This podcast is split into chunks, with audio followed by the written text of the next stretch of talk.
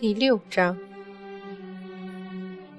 且说猪八戒带着东海八太子敖春，身化流光冲入南天门，元神刚刚归位，就听得四大天王匆匆上殿来报：“陛下，不好了！陛下，那昆仑十二仙忽然翻脸，和天平打起来了。”啊！玉帝一惊站起，连声追问。不是去昆仑山下看杨戬尸体吗？怎么会打起来？那帮老道查看了地上打斗痕迹之后，怒骂我天庭以多欺少，卑鄙无耻，还偷袭暗算，说他阐教绝咽不下这口气，而且……玉帝急得跺脚。而且什么？你倒是说啊！而且，杨戬的尸首不见了。什么？众仙都吃了一惊。四大天王赶紧垂手禀道：“我等到了昆仑之后，只看见那溪流旁围满了妖精孽兽，为了争夺溪水和溪水里的东西，自相残杀。待得驱赶开之后，只看见破碎的铠甲，还有一些衣服头冠的碎片，水中尚残留与鲜血，旁的就什么也没了，怕是……”整个凌霄宝殿一片死寂，众仙的脸色都不太好看。这下和阐教的仇是彻底结大了。玉帝颓然坐倒在椅上，心绪复杂莫名。王母冷视着太上老君，两人眼中除了疑惑与不解外，就是震惊。嫦娥有些迟疑的偏开眼，那个人死了。那个曾经当众说过愿意为他束其为妖的人死的时候，他也亲眼从水晶里看见了。当时只想着三圣母和沉香终于有希望团聚而高兴，可是现在却真真切切的感觉到了，杨戬死了。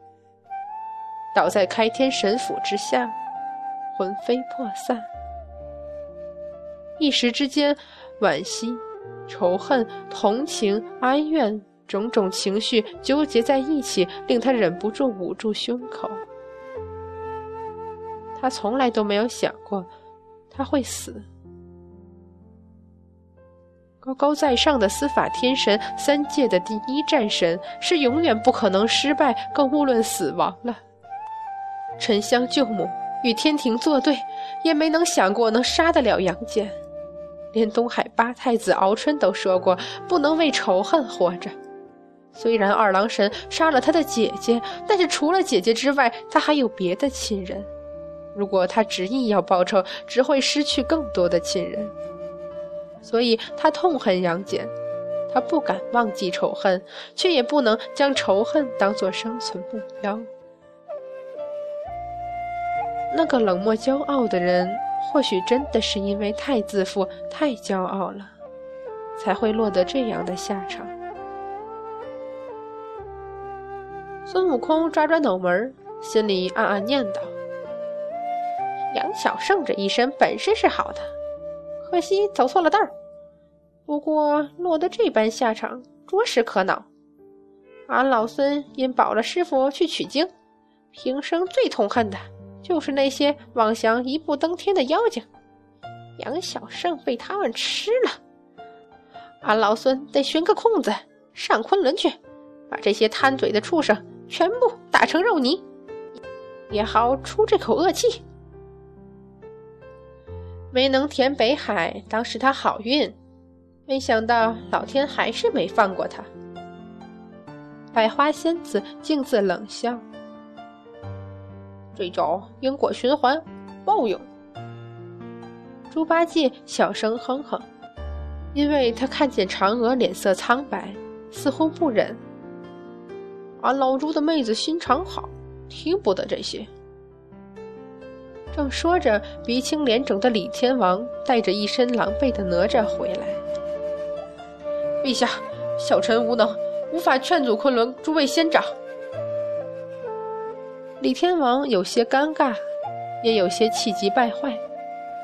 他的三个儿子全是昆仑十二仙的门下，自己也没有办法。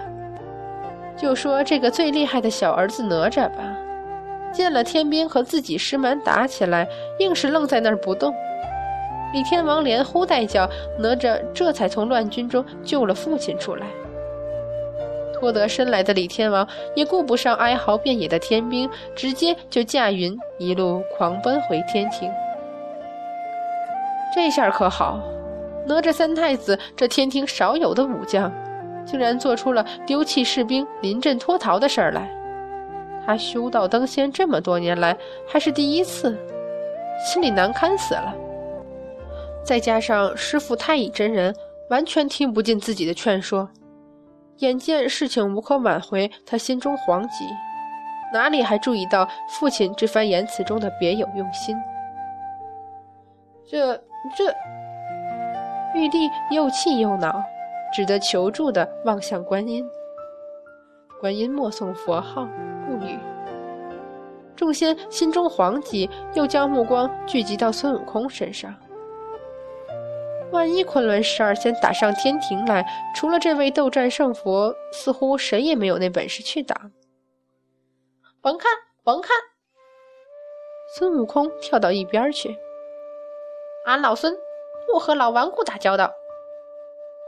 一对十二，他齐天大圣又不是傻子。想到这儿，他忽然睁眼盯着哪吒看。圣佛，我说小哪吒。孙悟空跳到哪吒面前。我说那昆仑十二仙怎么少了一个？是少了一个。少的那个是不是杨戬的师傅？孙悟空的话吸引了所有神仙妖怪的注意力，大家都看着哪吒。哪吒先是惊异了一下，然后点头：“没错，少了的正是玉鼎师伯。”哈哈哈，有趣，真有趣！孙悟空跳到旁边大笑起来。这阐教真有意思，门下弟子死了，上门来找麻烦倒不奇怪，奇怪的就是正牌主反而藏着不露面，岂非有趣？不说凌霄殿内众仙闻颜色变，倒是哪吒忍不住插口道：“嗯，圣佛有所不知，玉鼎师伯向来深居简出，不与人来往。或许师傅他们怕玉鼎师伯伤心。”没将这事儿告诉师伯。小哪吒，我问你，你师傅他们窝在那什么仙境里几千年，怎么会知道杨戬死了？昆仑山玉虚宫里有阐教所有弟子的本命灯，生死灯灭。那本命灯有多少盏？从前我在山上的时候是几万盏，现在想来。最多也就几百盏吧。哪吒说着，有些黯然。封神之战死去了太多的同门，也许就是因为这样，现在师傅师伯们分外不能忍受任何一个弟子的死去。难道你师门几千年来，天天都有人去看护这些灯？怎么可能？本命灯不需灯油，而且不会无故熄灭，当然不需。哪吒的声音戛然而止。事情哪里有这么巧？杨戬本命灯刚灭就被发现了。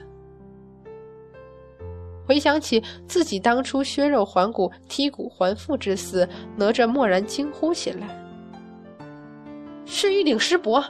当初我我在陈塘关，我师父太乙真人远在乾元山。”却知道我死了，杨戬死了，玉鼎师伯一定是第一个知道的。那他人呢？他哪吒哑然，他立刻想到了一个可怕的推论，急忙转身想冲出去，敖春一把拉住了他。三太子，敖春说：“别急，沉香一家都好好的。”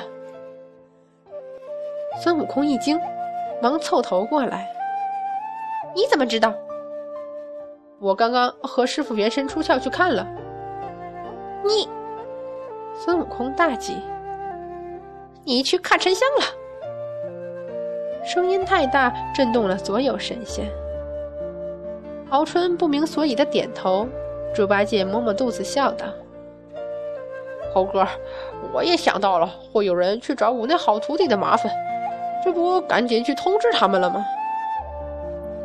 呆子，你你要我说你什么好？孙悟空气急，一甩手：“他正找不着沉香，你这不是给他带路吗？”这不不会吧？哼，希望不会。孙悟空跳起来就往外冲，只怕现在已经打起来了。猴哥，你等等我，你不知道他们在哪儿啊？猪八戒提了钉耙也冲了出去。圣佛，圣佛！这回玉皇大帝急了，你不能走啊！你走了，朕怎么办？天庭怎么办？圣佛，等等，我也去。哪吒看都不看玉帝一眼，跟着敖春就冲出了凌霄殿。